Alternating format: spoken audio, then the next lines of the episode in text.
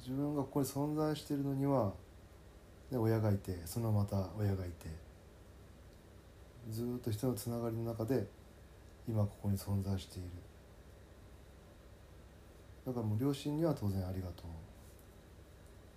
っていう気持ちはあるしやっと持てるようになったねそこでう んまあやっと分かったね、うんうんそうねお互いいろいろあったからねうん親に関してもうんそれがあったからこそおじいさんおばあさんに対してうそんういうことだあねったからこその感性もあるだろうからねもそうだね苦労してきたからこその感性、培った感性みたいなのがね、うんで自分にありがとうルーうんツ、うんうん